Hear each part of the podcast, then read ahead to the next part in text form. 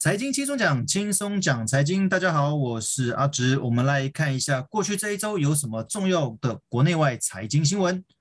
第一则新闻：中国人行定调非法虚拟货币全倒。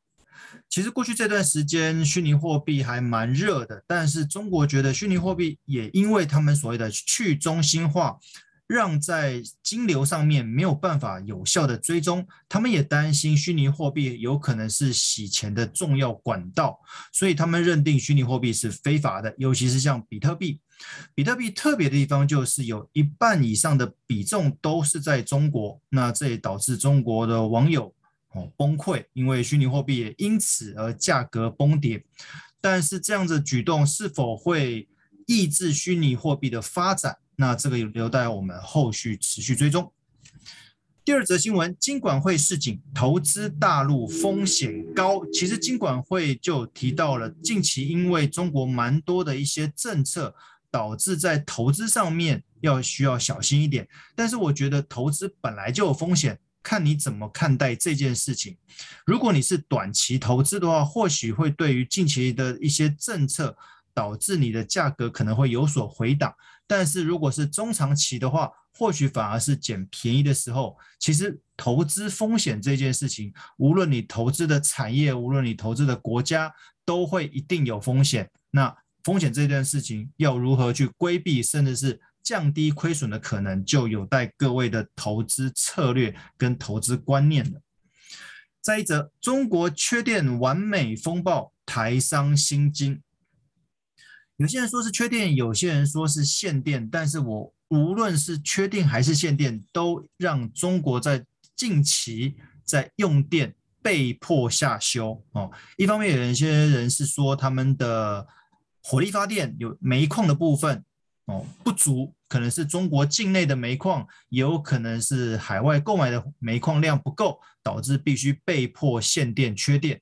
那另外一派说法是因为中国希望在二零五零年能够达到所谓的碳中和，那以减缓所谓的地球暖化的效应，所以在这段时间想要加速做一点功课，哦，抑制这个地球暖化，达到他们所谓的碳中和的目标，所以让火力发电稍稍的降缓一些。不过这个衍生的问题就是，这会影响到所谓的生产线的。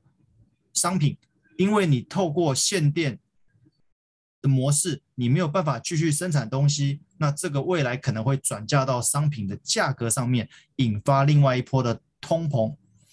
也因为如此，所以上海美西线的海运价格大跳水哦，因为缺电的关系，工厂没有办法生产东西，那东西就送不出去，所以价格就稍稍要趋缓。不过这个说来也矛盾呐、啊。因为其实海运的价格已经上涨好一段时间了，这段时间因为这样子没有办法持续的有效海运运输，导致价格回档，好像也是一件好事。但是东西送不出去，是否也会转嫁到商品上面，导致另外一次的通膨呢？再一则新闻，标股简讯疯传，当心三个陷阱哦。其实过去这段时间还蛮多投资大师哦。被人家利用这个人头哦诈骗啊，然后设立群组，然后吸引民众进来，然后提供一些内线，提供一些名牌让大家去投资。但是很多人都发现其实都被骗了，可能是会骗被骗钱，甚至于把大笔的资金投进去，结果反而没有赚到钱，亏了很多。但是其实这个都不是当事人所设立的群组哦，都是因为一些诈骗，所以还是要小心。投资如果真的那么简单的话，可能满街都是大富翁了。哦，所以我觉得投资还是要自己做功课，而不是持续的等待这些内线消息或者是名牌。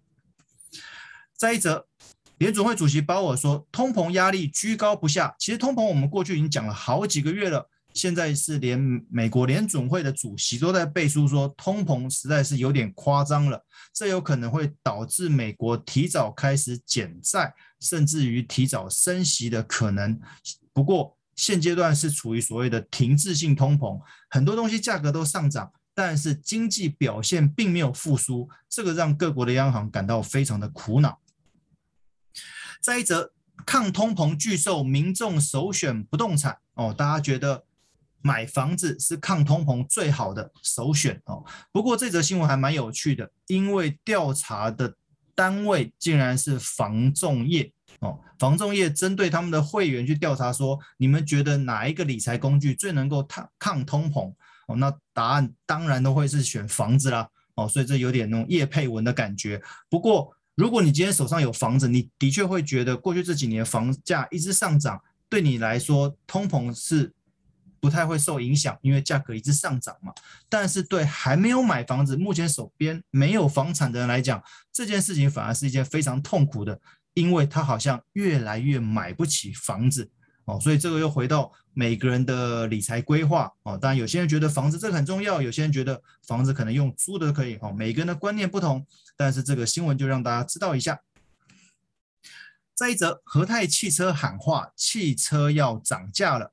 如果各位有持续听我们这个财经轻松讲这个频道的话，其实上个月我就有提到，因为汽车的晶片非常的稀缺哦，这个在缺晶片这件事情闹得很大。我之前就有提到，如果因为缺少晶片导致汽车没有办法顺利量产的话，有可能会把价格转嫁到汽车的价格上。